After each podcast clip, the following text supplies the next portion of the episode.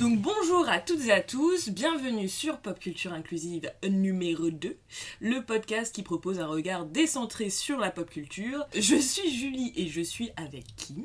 Bonjour tout le monde Et aujourd'hui, de quoi allons-nous parler, ma très chère amie Eh bien aujourd'hui, on va parler de femmes et de manga, on va rentrer dans le vif du sujet, parce que quand même, là, pour, la- pour le premier épisode, on a parlé euh, majoritairement des hommes. Cette fois, on va parler des femmes, et puis vu la situation, vu de ce qui s'est passé avec les Césars, de ce qui s'est passé euh, de la répression policière pendant les, les manifestations du 7 et du, du 8 mars, Pacifique, hein. je pacifiste, je rappelle, hein. Nous sommes voilà. pacifistes, donc on va faire ce qu'on fait de mieux, c'est-à-dire se plaindre et parler de femmes, vraiment, dans une mesure assez, assez grande, vu que le manga c'est assez vaste. Tout à fait, tout à fait. Et en fait, le, le sujet, c'est que alors nous, on est des très grandes consommatrices de manga. On dit animé ou anime Alors, très bonne déjà, question Très bonne que- question, Jean-Mi Alors, les, les japonais, en fait, ont pris le, le mot animation, donc animation. Donc quand euh, tu divises le truc, ça fait animé, donc c'est animé, Donc c'est animé. du coup. Donc voilà, ok Donc si jamais... euh, alors, euh, argument d'autorité, j'ai fait l'INALCO. Oui, je me suis foirée dans ma licence de japonais à l'INALCO, mais j'ai quand même fait l'INALCO. Donc, C'est ça. écoutez-moi, c'est animé. Euh, sachant que voilà, nous sommes de très grosses consommatrices d'animés et de mangas. Et en tant que très grosses consommatrices, évidemment, on s'est intéressé aux problématiques des, des femmes, des minorités. Alors ça ne va pas être le sujet cette fois parce que de toute manière l'épisode durerait 10 minutes. Donc voilà. Alors, les minorités, il n'y en a pas. Il y en a pas. Hop, allez, salut. Mais du coup, on sait, enfin, en tout cas, moi, ce qui m'a, ce qui m'a vraiment poussé dans ce sujet-là, c'est que le, le, le manga, l'appréciation de gens qui ne s'y connaissent pas forcément, c'est de toute façon, c'est hyper misogyne, c'est hyper patriarcal, la représentation de la femme, c'était une catastrophe. Alors, c'est, c'est pas faux, on va le, on va le, on va le montrer. C'est pas faux. On va le montrer, c'est peut-être un tout petit peu plus subtil que ça. Et puis quand on compare à d'autres œuvres occidentales, Finalement, Ah, c'est pas si pire. Bon, c'est pas si pire en soi. Mais ça, on va, on va en parler. Et surtout, moi, ce qui m'avait euh, vraiment euh, un, un petit peu choqué, je dois dire, mais vous allez me dire, c'est peut-être parce que je ne sais pas utiliser Google et que j'ai mal cherché, c'est quand même que le, le- la France est le deuxième pays consommateur de manga, donc c'est-à-dire finalement le premier après, le Japon. Et il n'y avait pas d'études de genre ou de questionnement sur la place de la femme dans le manga. En fait, il n'y a pas d'études sérieuses sur le manga parce que finalement, le manga, c'est un- c'est la populace, je veux dire. C'est la ce populace, oui. pas C'est du vraiment la grand culture romain, populaire. c'est pas du donc non. Maznev, c'est de la merde. Voilà, exactement. donc, euh, Euh, voilà, Il, y a, il y a quelques mangas et quelques mangaka qui ont trouvé leur légitimité du coup. Voilà, quand même. Euh, Quartier lointain, c'est un peu difficile. Voilà, hein, quartier lointain, c'est un petit peu dur de dire, ah non, non, c'est- non, c'est de la merde. non, c'est de la merde. C'est- bah ouais, non, donc, non, donc non, voilà, non. en fait, un peu, un peu comme la BD, il y a les bonnes BD et puis il y a la merde. Ouais, Et exactement. L'élitisme français a encore, euh, mais bien encore placé, bien pra- comme d'hab. a vraiment frappé, mais dans ses. Et, et c'est vraiment extrêmement frustrant parce que les États-Unis, qui ne sont du coup pas le. Pas le enfin, qui sont derrière nous en termes de consommation, ont pléthore d'analyses, et aussi bien d'analyses, c'est-à-dire de, production d'articles, de production de, vidéos, mais aussi quand tu lis les commentaires de ces vidéos, ça te fait vraiment plaisir par rapport à l'utilisation d'Internet de certaines personnes. C'est absolument passionnant, donc une réflexion, et c'est normal de nourrir cette réflexion. Mais nous, en France, c'est... oh, Nous, on l'a pas, et même lorsqu'on doit. Je suis même. Je suis en train de, de revoir le, les pratiques. Il y, a, une enquête tous les 10 ans sur les pratiques culturelles des Français. Euh, là, elle était censée sortir en 2018. Bon, elle va sortir dans les prochaines semaines. Euh, On parle, euh, on parle, on est le 14 mars. Joyeux anniversaire, ma sœur. merci, merci. Elle devrait sortir dans les prochaines semaines, mais en tout cas, dans les anciennes enquêtes, je crois qu'il n'y a même pas mention. Il y a des. Il y a, est-ce que vous lisez des livres Combien de livres vous lisez nan, nan, nan. Mais je crois qu'il n'y a pas mention de manga. Déjà, donc si le, le manga est même effacé des grandes enquêtes nationales faites par le ministère de la Culture, c'est quand même. euh, Enfin, c'est que vraiment. Ça n'existe même sur le plan de- de- des pratiques culturelles des Français, ça n'existe pas. C'est invisibilisé. C'est invisibilisé, euh, ouais. alors que, encore une fois, on est le deuxième plus gros con- consommateur de manga.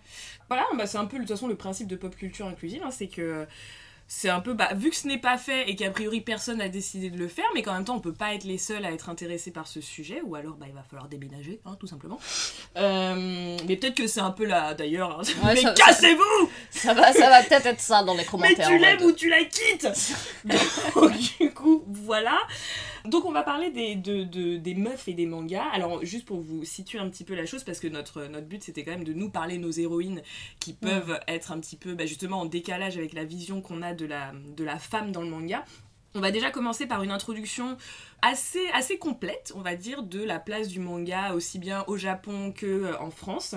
On va aussi parler du coup à ce moment-là de euh, la représentation de la femme. On ne va, désolé pour la manif pour tous et tout, on va devoir parler de cette théorie du genre qui rend vos enfants gays.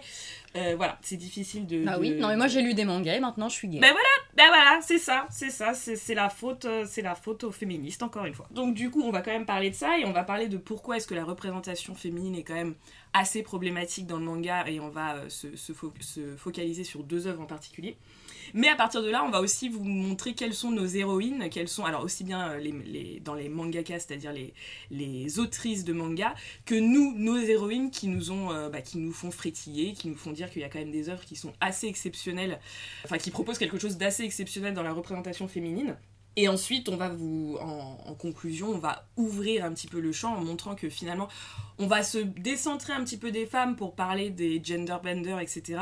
Pour montrer qu'en fait, le manga est peut-être un style bien plus subtil et complexe qu'il n'y paraît au premier abord et qu'en effet, il peut proposer quelque chose d'assez intéressant sur euh, la production de caractères, enfin de personnages féminins et la réflexion euh, féministe en fait euh, de manière un petit peu globale. J'ai pas la problème, mais tout tout bème. Y'a que pour les gens que c'est un problème. On a caché nos peines comme des lopettes. Et pour les génies au bled, pas prix Nobel.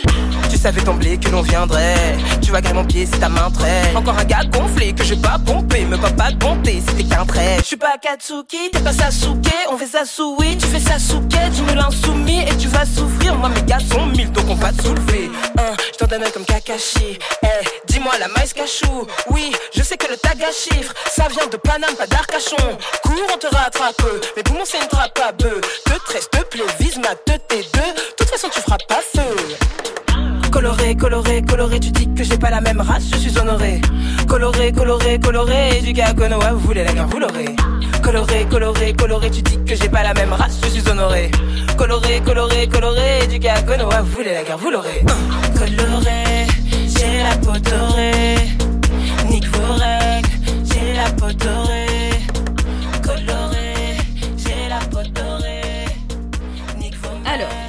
Donc sur l'histoire du manga au Japon. Euh, bah, littéralement, c'est le titre de l'article de Karine Poupée qui, du coup, nous explique d'où ça vient et euh, ce qu'il en est aujourd'hui. Euh, il faut savoir que le dessin au Japon, ça a toujours été extrêmement important. Que la calligraphie, je vais pas vous en parler plus avant, mais la calligraphie, c'est extrêmement important aussi. Les moines bouddhistes au Japon dessinaient, c'était l'une de leurs fonctions. Ils dessinaient la nature parce que, bien entendu, dans le bouddhisme, c'est extrêmement important, pareil dans le confucianisme. Donc du coup, la, la japoniserie, de tout temps, les Japonais ont dessiné. Mais pour le coup, c'est assez vrai. On a des traces qui datent de vraiment d'extrêmement loin de, de dessins en japonais. Du coup, nous, euh, dans notre, dans notre cas, la première définition en France du manga, elle date de 1995. Elle est donc euh, plus jeune que moi. donc dans le Petit Robert, la définition c'était littéralement image dérisoire, deux points, bande dessinée, dessin animé japonais. Voilà, c'est tout. Donc on avait, vous, vous remarquerez du coup que la définition est un petit peu, euh, elle est pas très, pas très exhaustive, dirons-nous. On va donc, euh, moi je vais aller un petit peu plus, à plus, un peu plus avant de ça.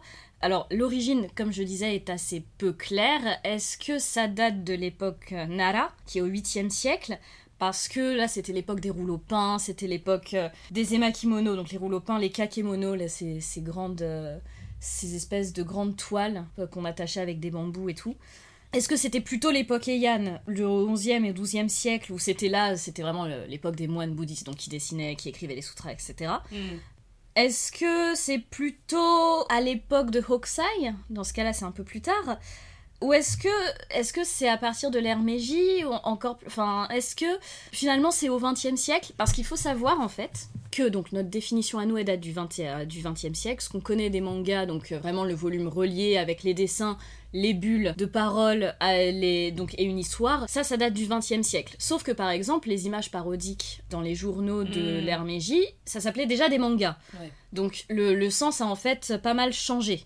Nous, pour, euh, je, moi je vais pas donner une définition du coup claire en disant oui ça c'est un manga, ça c'en est pas, ce n'est pas ma place. Mais ce qu'on appelle nous des mangas, ce serait plutôt, ça daterait plutôt, ce serait assez récent, ce serait plutôt le 20e siècle. Euh, Et le terme manga, ça, ça veut dire quoi en japonais? C'est vraiment dessin, dessin, image dérisoire. Image dérisoire, ouais. C'est vraiment ouais, dessin idiot. C'est plutôt euh, quelque chose de parodique parce qu'il faut savoir que contrairement euh, aux occidentaux, dès le départ, les, les moines bouddhistes faisaient des parodies de même, même des sutras, euh, des, des textes bouddhiques. Donc on avait des on avait des bouddhas euh, en grenouille, etc. Et c'était Mm. donc c'était des mangas, des images dérisoires, des choses qu'on faisait un peu, euh, enfin pour pour rigoler quoi. Donc pour nous, on a quand même, on a quand même ce, ce- ce- cette chose, le manga tel qu'on le connaît, on va plutôt dire 20e siècle. Mais si vous rencontrez des occurrences avant de manga, c'est normal, ça, ça a toujours, enfin quasiment toujours existé. Ensuite, ce qu'on peut dire, c'est qu'il y a une grande histoire d'amour avec la France. On vous parlera plus avant de la proximité de, entre la France et le Japon. Au Japon, la France, c'est euh, vraiment un pays qui représente la Mhm. culture, le raffinement. C'est très. euh, ce n'est pas rare au Japon de toute façon de voir des enseignes avec des noms français. Et de notre côté, eh bien c'est vrai qu'on a cette fascination pour la culture japonaise. J'ai demandé à mes amis du coup japonisants, donc qui étaient tous à l'Institut national des langues et civilisations orientales, Ilinalco Langzo, représente. représente. Et je, je leur ai demandé hein, de tout go pourquoi est-ce que nous, les Français, en particulier la France, on aimait autant la culture japonaise, la culture populaire japonaise? Pour la plupart d'entre eux, ils me disent que euh, c'est sûrement à cause des dessins animés japonais qui sont sortis dans les années 80. Et euh, bon, ça, c'est l'une des explications. Je pense qu'ils ont, ont pas tort. Pour plus d'explications, on aura euh, Romain Le Bailly, qui est à la fois mon ami et qui est aussi euh, professeur, chercheur, agrégé d'histoire et qui fait du coup sa thèse sur.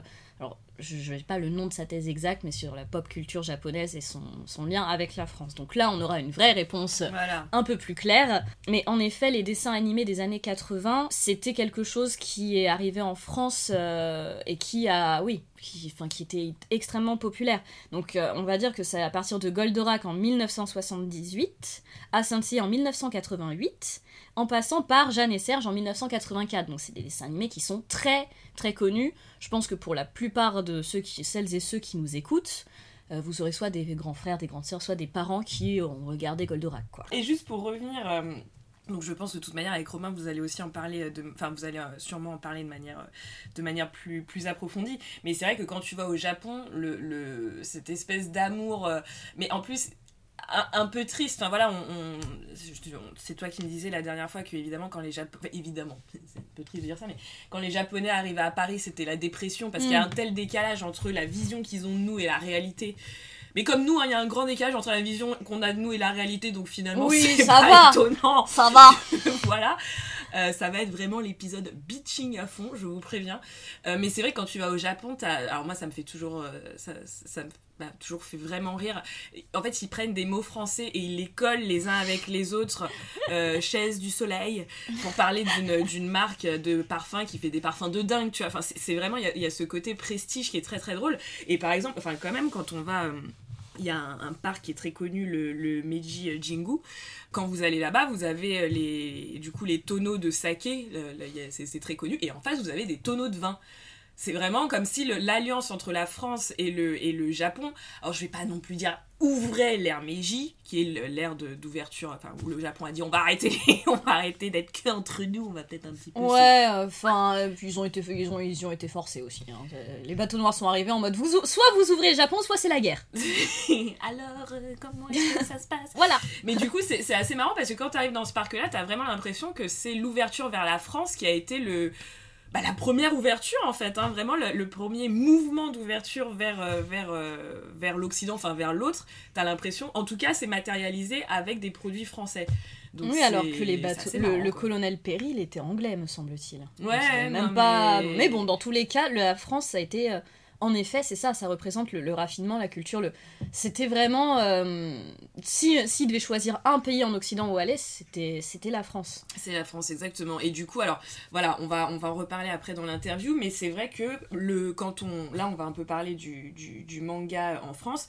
Et bah, le manga, c'est quand même. Euh, la France, c'est quand même le deuxième marché du manga avant les États-Unis. c'est quand, même, quand même assez énorme. C'est assez dingue au point où il y a même des, des volumes de certaines séries qui sortent de manière simultanée en, français et en japonais. Alors du coup, je vais vous faire un petit, une fois qu'on a donc parlé un petit peu de ce qu'est le manga et un peu le, cette histoire d'amour entre la France et le Japon, je vais vous parler un tout petit peu de, du coup, la place du, manga dans la littérature française et dans la, au sein du marché du livre. Alors il faut savoir que le, le manga, enfin le L'écriture euh, japonaise, c'est quelque chose d'assez, euh, de, voire de très prisé en France. Il y a vraiment beaucoup d'écrivains et d'écrivaines qui sont euh, très qui sont très célèbres en France. Alors on a Yoko, alors c'est d'ailleurs des auteurs et autrices, donc c'est assez cool. Tu vas peut-être parler du coup de Murasaki, ma sœur, comme tu, tu l'avais dit. Puis il y a Yoko Ogawa, par exemple, Ryu Murakami. Alors il y a plusieurs Murakami, donc voilà, il y a aussi Haruki Murakami que vous connaissez peut-être plus.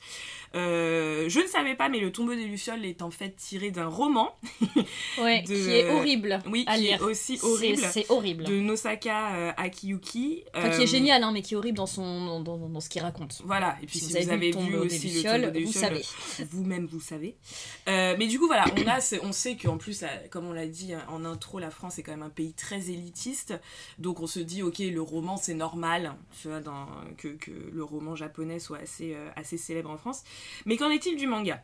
Alors juste pour vous dire, en 2018, on a, il y a une étude, donc ça on l'a trouvé dans le journal du Japon, une étude qui montre en fait que le, marché du livre en France euh, représente, enfin génère un chiffre d'affaires de 3,94 milliards d'euros pour 354 millions d'exemplaires vendus. Très bien. Au sein de ce marché, celui de la bande dessinée est le plus dynamique des secteurs, avec plus de 2% sur l'année, avec 44 millions d'exemplaires vendus, donc très bien. Et il se trouve que la bonne forme du secteur de la bande dessinée est attribuée en très grande partie au manga, puisque c'est lui qui représente la plus forte progression, avec plus 11% par rapport à 2017. De là à dire que la grande santé du livre est complètement attribuable au manga, il n'y a qu'un pas que je franchirais largement. non mais on, sait, le, secteur du livre, tous les ans c'est la même chose, on nous dit c'est la merde, on ne vend plus, euh, c'est compliqué, les gens ne lisent pas, nanana, nanana. Et pour autant, le manga, non seulement c'est toujours lu, mais en plus c'est de plus en plus lu. Exactement. Et ça, c'est assez incroyable. C'est-à-dire que de, de, génération en génération, tout le monde lit et de plus en plus de mangas. Et en plus, ce qui est très intéressant là-dedans, c'est qu'on ne parle pas des formats numériques. Oui il n'y a pas de comptabilisation du format numérique qui est quand même, extrêmement important pour le manga et pour certains sous-genres du manga comme par exemple le yaoi. Il y a énormément de manhwa etc qui ne sont de toute manière que tu ne trouveras jamais en papier traduit. Et du coup il y a énormément de de, bah, de livres qui en fait sont traduits par des, euh, alors je vais pas dire que c'est des non professionnels parce que ça finit par vraiment se professionnaliser, mais en tout cas par par des grands éditeurs parce qu'on va aussi voir que le manga est un est un secteur extrêmement concentré qui sont un peu faits par, euh, enfin traduits comme, comme si vous allez sur Gogo animé par exemple, quand vous faites du, streaming illégal, c'est traduit par des, par des bonnes volontés. Et donc en fait, dans ce, en plus dans cette bonne santé du secteur du livre grâce au manga, on ne met pas toute la partie numérique de la mm. lecture, qui, qui, est énorme aussi. Bien sûr. Donc, Bien euh, sûr, et puis bon, je ne parle même pas des, des, des scans. Ouais, bah exactement. Que, vous lisez, bien entendu, parce que euh, ils mettent 20 ans à, à traduire en France, et du coup, vous en avez marre d'attendre, et vous allez voir des scans. Ça, je pense que tout le monde l'a un peu fait. Euh, dès qu'on est un peu fan de manga. Donc ça aussi, ce n'est pas comptabilisé vu que c'est illégal. Mais, mais euh, c'est aussi, euh, je pense que ça prend une, ah bah c'est énorme. De... C'est énorme. C'est assez intéressant de voir la, la scission, le gouffre qu'il y a entre la place du manga de manière économique, c'est-à-dire une place extrêmement forte, même, enfin voilà, tu, tu, tu retires le manga du marché français j'attends de voir le marché du livre. Ouais, Euh. Vous, êtes tous- vous, vous- si vous écoutez que vous êtes dans le marché du livre, vous êtes au chômage Ouais, non, mais c'est ça, c'est quand même voilà. Et euh, bah c'est c'est très intéressant de mettre ça en perspective avec l'élitisme français qui du coup catégorise de manière hiérarchique, figée, ce qui est bien, ce qui est pas bien. Évidemment, le manga c'est tout au bout de la chaîne alimentaire. Et Mon ça, Dieu vous regarde et vous juge. Exactement, exactement. Il est là. I see you, motherfuckers. I see you. Et c'est voilà donc c'est et un bon exemple. Enfin moi je trouvais c'était vraiment euh, le festival d'Angoulême qui qui a fini quand même par euh, se réveiller par rapport au phénomène en 2015 Alléluia. en invitant enfin Jiro Taniguchi qui est le créateur de Quartier Lointain. Quartier, alors certes, Quartier Lointain avait été quand même primé à Angoulême parce qu'il faut pas déconner. Quartier Lointain, je suis, enfin tu vois, on parle de romans graphiques comme Watchmen et tout. Hmm, Quartier Lointain, c'est le, enfin, c'est un monument Oui, du roman Oui. graphique. c'est la référence. C'est une ré... enfin, tu peux pas enfin, passer à... enfin, tu... si on peut, je dis pas il faut forcément avoir, mais passer à côté de Quartier Lointain quand tu t'intéresses au roman et au roman graphique, c'est vraiment genre t'as pas fait tes devoirs. Oui, je suis désolée de te le dire. Complètement, t'as pas fait tes devoirs. C'est une référence. C'est une référence, mais Et, vraiment, et euh, à raison, parce que le. c'est exceptionnel. C'est vraiment très, très, très et bon ça roman vous graphique, donne, hein. euh, ça vous donne, euh, ça- c'est pour ceux qui n'aiment pas forcément lire des romans, qui préfèrent euh, la bande dessinée, ça vous donne vraiment une porte d'entrée dans l'âme japonaise entre guillemets, cette logique du, du temps, de la lenteur, Mm, de la mm, mélancolie, du clair obscur, qui est, mais vraiment vous, vous avez une, une, une fenêtre sur l'âme japonaise, si j'ose dire, euh, si j'ose dire ça. Et ils ont, en 2015, ils ont sacré aussi euh, Katsuhiro Otomo, qui est juste le créateur de cette, de cette petite, ce- petite, chose. œuvre qui s'appelle Akira. Voilà. Mais il a quand même fallu attendre 2015 pour que ça se réveille. 20 ans après, donc, la définition. Non, mais. pff, Enfin bon, moi ça me. Bon, mieux vaut tard que jamais, tu me diras. Mais quand même. Donc c'est voilà, c'est assez intéressant. Et c'est peut-être pour ça d'ailleurs que nous n'avons pas d'études de genre. euh, Bien entendu. Et, si on parle, si on parle de l'INALCO, bon, je, je sais pas parce que j'ai quitté la, j'ai quitté la fac, mais donc en filière japonaise à l'INALCO, faut même pas parler de, de manga devant, de- devant les profs, Mais quoi. c'est c'est grave. Enfin, moi je comprends. Parce que c'est cette culture otaku, tu vois. Et Ouais. ça, on ne peut pas. On ne peut pas être un otaku. C'est vraiment le mec euh, ostracisé qui ne sort pas, qui, euh, qui, qui passe son temps à se, euh, se toucher la nouille sur des hentai et voilà. Non mais complètement, hein, c'est- mais on a- les, japonais ont cette, ça, euh, bon. voilà, les japonais ont cette vision-là et comme on a des professeurs jap- euh, japonais, oui, on parlait de manga entre nous, on parlait d'anime entre nous, mais euh, d'animé entre nous, mais pas, enfin pas avec eux et même quand j'étais au lycée, le même professeur qui était à l'INALCO, ouais, fallait pas lui parler de cosplay, fallait pas lui parler de, de, de manga, euh, à part oui, bon les, les mangas hyper connus, euh, dans le quartier lointain, etc. Mais sinon, euh, voilà, on a, on a un énorme décalage entre la culture légitime et la pop culture, quoi. C'est encore une fois, c'est euh, la distinction, hein, voilà, on reprend Bourdieu, mais c'est c'est exactement ça ici. Et c'est très intéressant ce que tu dis parce que ça va, enfin ça va, là ça nous donne une clé de lecture en fait qu'on va un peu déployer tout au long de notre notre analyse. Le manga peut, et, et les animés peuvent paraître extrêmement populaires pour nous, enfin très mainstream etc. Mais en fait, quand tu l'étudies à, par rapport à sa place au Japon, alors qu'il est très très présent dans les pubs etc. Les... Mais finalement, ça reste un outsider. Oui. Et ça, c'est très intéressant. Alors juste, je, je vous fais un petit aperçu des ventes euh, des, principales œuvres qui sont vendues, euh, des principaux mangas qui sont vendus en France. Alors nous avons One Piece, Fairy Tail, My Hero Academia, Dragon Ball, Naruto, Boruto, One Punch Man, Tokyo Ghoul et L'attaque des titans, Assassination Classroom et Berserk. Alors, juste une petite parenthèse sur ces, ces 10 œuvres que nous ne lisons pas en fait. Voilà, exactement. Alors, vous avez deux interprétations par rapport à ce que je viens de dire. Soit nous sommes des impostures totales, ce qui ne serait pas étonnant puisque nous sommes des femmes de couleur. Euh, soit, soit il y a peut-être, bah, c'est peut-être qu'on est juste des, pas, on est des meufs underground, tu vois. On n'est pas des meufs mainstream et qu'on est un petit peu mieux que ça. Euh, juste, je vais, je vais, re- je vais quand même un petit peu passer sur les œuvres. Donc, One Piece, moi personnellement, je ne le lis pas parce que déjà j'aimais pas les dessins et puis parce que c'est une œuvre qui ne s'arrêtera jamais. Mais c'est Et ça. si vous avez trop écouté, si vous avez écouté notre précédent podcast, vous savez que la fin c'est quand même le, le, le, le plus important d'une œuvre. Donc moi les trucs où ça s'arrête pas et où du coup tu vois la pilule du euh, oui mais parce qu'en fait ça génère tellement de thunes, ça serait tellement dommage de s'arrêter. Euh, Fairy Tail, moi personnellement, j'ai commencé à binger sur euh, Netflix. et- Pas encore, mais il faut. Je Fairy- me Fairy suis fait chier Tail, euh, comme un rat mort. Ah ouais C'est-à-dire que je, je me rappelle même plus de quoi ça parle. Mais il paraît que c'est génial, donc euh, voilà, moi j'ai pas. Alors My Hero Academia, par contre, j'ai vraiment envie de commencer.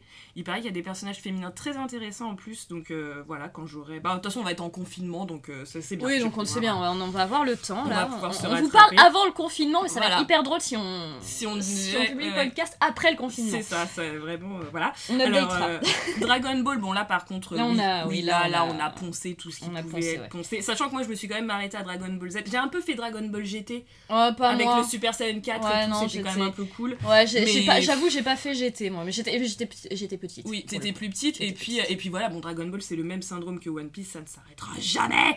Mais c'est Euh, pour ça, il- il- mais là, c'est, je crois que je me rappelle, c'est l'auteur qui a dit non, mais en fait, on s'arrête. Ouais. C'est fini. Et Dragon Ball GT, tout le monde lui a dit ah, faites-le, faites-le. Et il était ah, bah non, Mhm. c'est fini. Alors surtout que Dragon Ball fini, Z, moi j'adore la fin. Enfin, Bah oui. eh oui. C'est vraiment, c'est vraiment dommage. Bref, Naruto, Boruto. Alors Naruto, on a poncé. tout ce Oui, qui est ça, Naruto, par poncer. contre.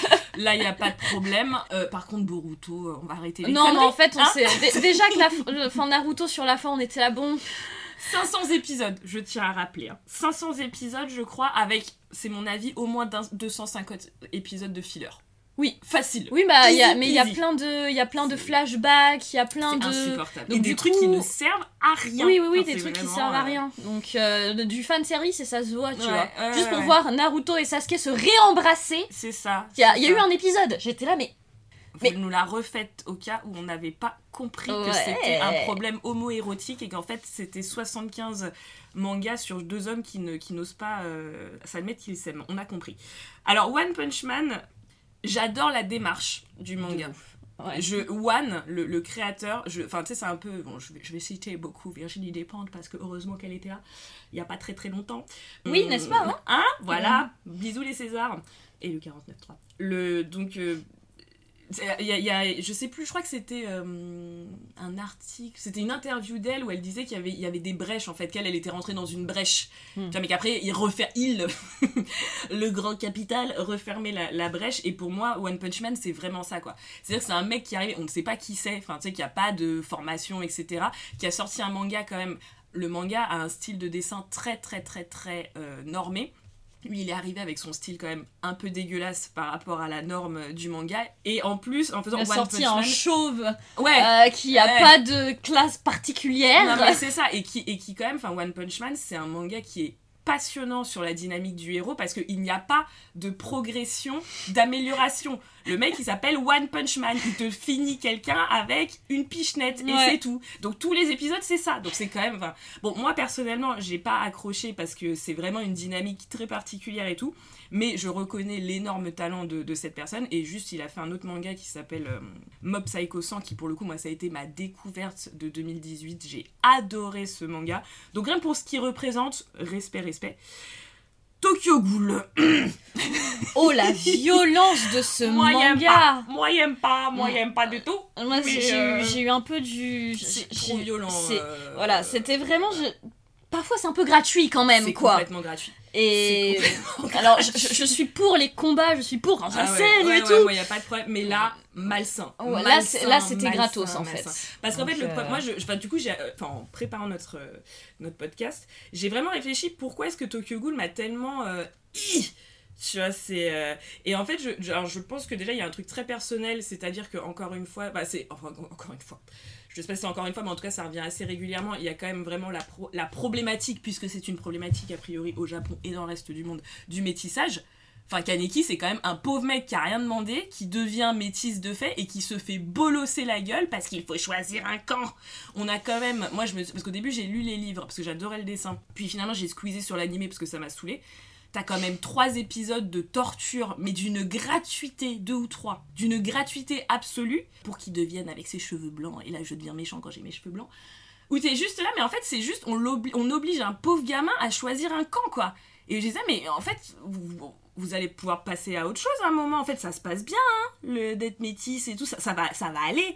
ça- C'est- nous, ça se passe très bien. nous, ça se passe bien, tu Hein, vois. Donc, en fait, vous, faut peut-être que vous passiez à autre chose. Donc, moi, c'est vraiment. euh, Ouais, trop de violence gratuite dans ce. Trop de violence dans- gratuite. dans En effet, euh, ce truc de choisir un camp quand on est métisse comme nous, Ouais. c'est hy- c'est hyper. Pour nous, c'est hyper violent. Bah ouais, pour moi, c'est vraiment, euh, genre. euh, C'est vraiment, t'es là-bas. C'est ce qu'on nous dit toute notre vie en fait. On- Ouais. Toute ma vie, on m'a dit. T'avais, mais même, même au collège, t'avais les groupes de blancs, groupes de noirs. hmm, Et moi, j'étais au milieu en me disant, mais quelle horreur! Et donc, moi, cette violence-là, je la ressens tout le temps, euh, pour tout. On me demande si je, si je me sens plutôt blanche ou plutôt noire. Donc, That's si. a weird fucking question. Ouais, t'es là. Euh, ok. Oh, euh, ok, Whitey. Euh, et, et du coup, enfin moi, quand c'est dans le manga et qu'en plus bah, le mec se fait juste démonter la gueule, t'es là Ouais, bas. C'est horrible. Non. Partie avec Jason, j'étais vraiment, mais c'est gratuit quoi. Enfin, c'est vraiment. euh, Et donc voilà, mais en plus, c'est vraiment ce pauvre gosse, enfin, Kaneki, il est Ah adorable. oui, il se peut fait, rien. mais massacré. En plus, il y a aussi ce côté-là de. Voilà, tu n'as pas les, les, les archétypes virils, donc de toute manière, tu vas te faire bolosser la gueule, tu vois. Donc vraiment, moi, je, je peux pas, mais bon, voilà. L'attaque des titans. Sosageyo Sosageyo Ah, ça donne des envies d'envahir la Pologne. hein, Ah, bah, hein. c'est ça. Mais- le but, et et c'est d'ailleurs aussi le gros problème. Là, le, le problème, bon, euh, de virilité, on, on l'a, mais c'est mais le problème racial dans l'attaque des titans, c'est c'est une. On va pas épiloguer dessus parce que là, il faudrait. Pas euh, maintenant, Armin Pas maintenant, Armin euh, c'est- Les femmes et les Allemands d'abord Mais voyons, nous sommes tous allemands ici, euh, sauf toi qui es japonaise, tu Kumikasa. Qui se fait bolosser la gueule parce qu'elle est métisse, elle aussi. Ah bah tiens. Eh Euh, Donc oui, donc on va pas épiloguer sur l'attaque des titans parce qu'il y aurait beaucoup à dire et euh, vous êtes déjà là depuis un moment. Ouais, ça. Et on est qu'au début. Et on est qu'au a début. fait que l'intro. Donc, donc on va, c'est, mais il y a en effet, enfin pour nous, en voyant le, le- du coup la fin de l'humanité, ils sont tous blancs, un peu ariens, blonds aux yeux bleus, Un petit peu, on a des Un- noms allemands. un petit peu, on a des noms allemands, enfin c'est, c'est très bizarre. Ouais, on, se dit que oh, non. Non, et, vra- et vraiment, alors là, vous pouvez vous dire, c'est bon, fantasme communautariste. Bon, voilà. Je vous jure que non. Il y a, il y a un épisode. euh, Parce que moi, du coup, je me suis quand même coltiné. Parce que je- j'ai- j'aime quand même beaucoup, ce, j'aime beaucoup cette œuvre. Oui, je bah me oui, suis le bien, c'est coltiné que c'est- tous les animés, tous les mangas. Alors il y a un moment où ça commence à vriller dans le mieux, mais moi, c'était vraiment hein, le, le truc racial, il est, il est évident. Et pour vous, pour vous dire à quel point c'est vrai, euh, il y a un épisode, alors je vais beaucoup les citer euh, pendant, ce, pendant, ce, pendant notre épisode, mais de Wisecrack, qui est une chaîne pour moi exceptionnelle euh, d'analyse de la pop culture, et qui du coup a analysé l'attaque des titans et a prouvé, et, va vous, si la- l'attaque des titans vous a gêné mais que vous savez pas trop pourquoi, bah là vous allez comprendre pourquoi. Parce qu'en fait, l'épisode montre que l'attaque des titans est construit, en tout cas pour la première, première saison, première, un peu deuxième saison, est construit autour de, de, de théories nazies, tout simplement. Donc, voilà, voilà, voilà. Alors, est-ce qu'on dit oui, mais est-ce qu'ils sont d'accord, est-ce qu'ils sont pas d'accord? Ça, je vous laisse faire votre, votre avis en lisant l'œuvre. Assassination Class- Classroom, qui est donc le 9 moi j'adore. Personnellement, Mhm. voilà, c'est mon, c'est mon. D'ailleurs, on va parler de Genderbender avec euh, son, son héros. Et Berserk, qui est dixième, qui est l'outsider mainstream que j'adore aussi personnellement, mais dont on parlera un peu plus tard avec une de ses euh, héroïnes. Donc tout ça pour vous dire que en gros euh, les œuvres quand même qui sont principales dans le dans le dans, dans les ventes c'est quand même des œuvres qui sont installées depuis un petit moment. Oui. donc on voit que c'est un marché qui est pas enfin qui est très très très concurrentiel qui est très concentré. Et c'est très concentré en fait aussi bien au niveau des séries qu'au niveau des éditeurs. Donc c'est pour ça que c'est vraiment c'est pour ça encore une fois j'ai vraiment du, un respect de ouf pour One Punch Man parce que c'est très difficile de se bah, juste d'y arriver hein, dans, dans, dans ce milieu et pour notre le sujet qui nous, qui nous intéresse, nous remarquerons que dans les dix premiers, d'ailleurs en fait c'est pas que dans les dix premiers, mais dans les dix premiers, ce ne sont que des shonen et des seinen, donc c'est-à-dire des, des œuvres qui sont faites spécifiquement pour les garçons. Voilà. Les Voilà, seinen, c'est pour les adultes, mais plutôt pour les hommes quand même. Donc euh, voilà. Voilà. Euh, donc maintenant, on va justement, on va parler de un peu plus de seinen, shonen et compagnie. Comment est-ce qu'on catégorise le manga, ma très chère sœur? Eh bien, les mangas, ce sont au départ, donc on l'a déjà dit, c'est un marché très concurrentiel. Pour savoir si un manga va fonctionner, il sort d'abord des chapitres dans, le, dans des, des weekly, vraiment des, euh, des magazines par semaine. Et donc par semaine, il y aura un chapitre d'un manga. Le plus connu, je pense, c'est le Shonen Jump, Clairement. voilà, où il y a bah, Naruto entre autres, mais beaucoup d'autres. Alors là, toutes les infos que je vous dis, je les tire de Bakuman. Hein. Je, j'invente rien.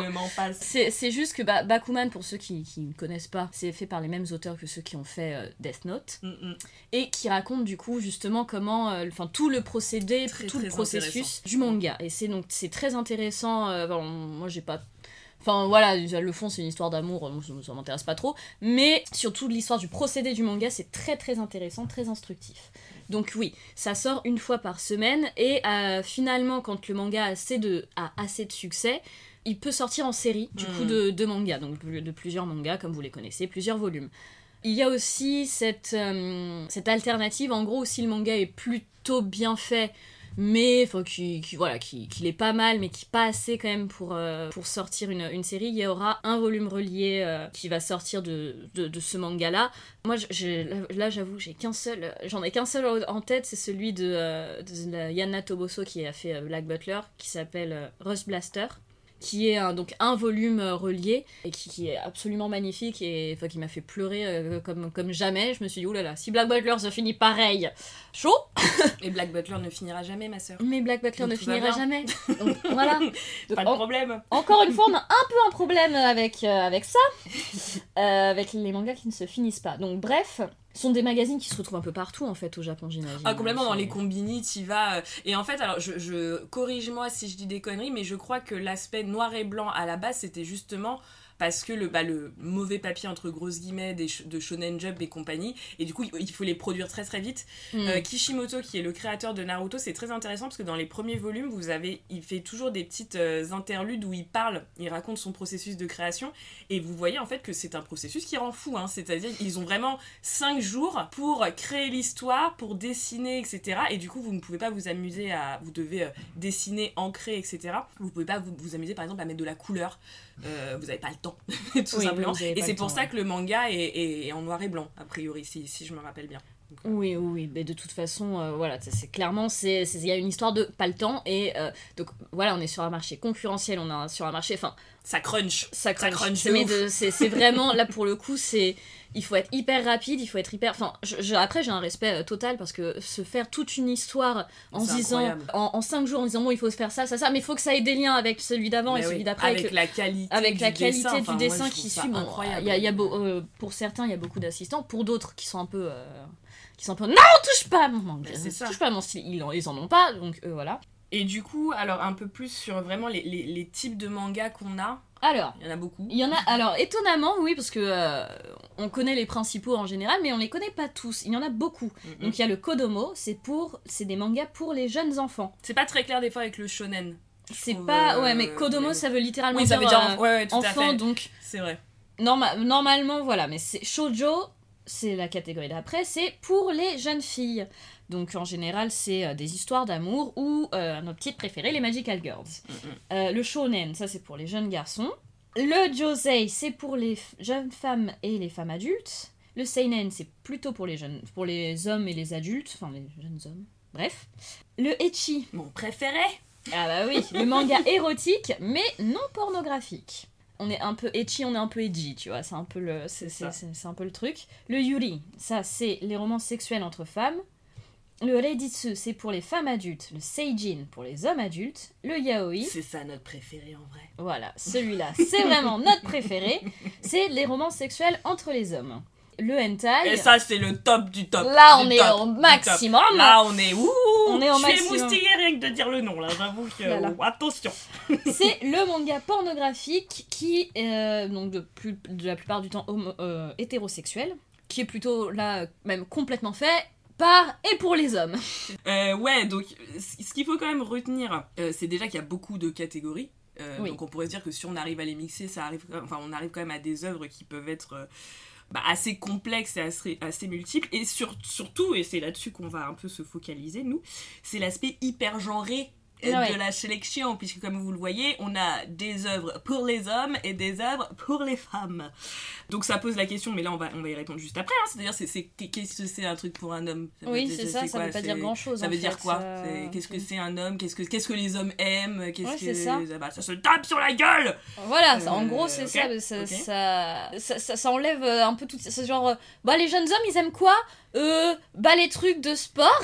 Ouais, Et, et- et la bagarre Et, et la bagarre. Et les femmes, elles aiment quoi? Bah, elles aiment avoir un amoureux. Voilà, c'est ça, c'est ça. Donc euh, bon, bah c'est c'est- c'est c'est bien parce que du coup ça va être des, caractéristiques complètement clichés. Euh, et en plus ça va être un cercle vicieux parce que si tu mets ces caractéristiques-là dans des romans, enfin dans des œuvres en disant c'est pour les hommes, bah, du coup peut-être que les jeunes hommes qui vont le lire en se disant bah c'est ça que je C'est dois ça aimer. que je dois aimer, oui. Et, euh, Ah oui, non, mais ça, c'est- ça va dans les deux sens. ça va dans les deux sens. Donc c'est assez. Et tu m'avais donné l'exemple d'Ottomen quand on préparait Ah l'émission. oui. Parce que ce qui est assez drôle quand même, enfin, c'est que donc une femme qui lit un, un shonen, pourquoi pas Un homme qui Un lit homme un qui lit un shoujo, c'est la merde. Et là. Ottomen, c'est donc un. Ottomen, c'est un mix de Otome, jeune fille, et Men, donc homme. Et Ot- donc, le héros de, de l'histoire, c'est donc un, un shoujo. Et le héros de l'histoire, déjà, il a un nom de fille, il s'appelle Asuka. Mm. Et il est absolument adorable, il aime tout ce qui est mignon, tout ce qui est cute, et il aime les shoujo. Et ça, euh, dans, le, dans le bouquin dès le départ, et il peut pas le dire. C'est Mm. absolument impossible. On n'aime pas ce qui est mignon quand on est un homme, et surtout, surtout, on ne lit pas de shoujo. Hmm. Alors le plot twist, c'est que c'est son meilleur ami qui fait euh, son, son shoujo préféré, donc un autre homme. Et que, en fait, un peu la morale, bon, c'est c'est encore un manga qui a le, le syndrome du, du manga qui se finit jamais, mais la morale, c'est que les rôles de genre, c'est de la merde, et que euh, un homme peut très bien aimer un shoujo et être très, très viril, hein, et rester un homme, et une femme, parce que sa copine, du coup, c'est une nana qui est un peu, ouais, voilà, qui aime la mécanique, qui est un peu euh, pas, pas féminine du tout, euh, la Mm. cuisine, tout ça, rien, à foutre et qui pourtant elle est adorable Mm. et, et du coup oui c'est vraiment ce passage de en fait la mangaka elle-même disait bah je l'ai fait parce qu'en fait t'as des hommes qui osent pas le dire au Japon Mm. et du coup j'ai fait ce manga en disant bah vous pouvez Ouais, vous pouvez vous pouvez rester des hommes en lisant des shoujo ça va très bien se passer en fait Tout à fait. Et ça, c'est très intéressant. On va, on va en parler juste après sur le fait qu'en fait, être un homme, c'est ne surtout pas être une femme. Voilà c'est Euh, surtout ça C'est surtout ça. Et alors attention parce que le but c'est pas de bitcher en mode euh, comparaison. Enfin, on va faire des comparaisons, hein, mais comparaison entre l'Occident et le, et le Japon. Parce que finalement, pour moi, hein, dans ma vision des comics, le shonen shojo, la séparation elle est faite, sauf qu'on est un tout petit peu plus subtil et que du coup, enfin subtil ou hypocrite, je ne sais pas, mais que du coup, euh, voilà, cette séparation, on fait plutôt pour les garçons ou plutôt pour les filles, se retrouve complètement chez nous, sauf que nous on l'assume pas et qu'on le dit Ouais, pas. voilà, on le dit comme pas. ça. On le dit pas comme ça, mais euh, le, en fait, le male gaze, euh, il est partout euh, dans, dans, dans nos comics et dans nos BD. Donc, bah. Enfin, je veux dire, il suffit de voir les couvertures de certains Marvel, quoi. Ouais, c'est, c'est c'est, il y a pas marqué pour les mecs, mais il y a bien marqué par les mecs, par contre. Ouais, hein. ça, ça, ça va, ça, ça, va, et, des, des trucs assez connus, quoi. Une fois, j'ai vu une couverture des Gardiens de la Galaxie, j'étais en mode bon, allez, salut. Ouais. Salut et, Ouais. euh, et donc oui, c'est disons que les Japonais sont moins hypocrites Voilà. sur le fait de réellement séparer les genres. Ouais, ouais, ouais, exactement.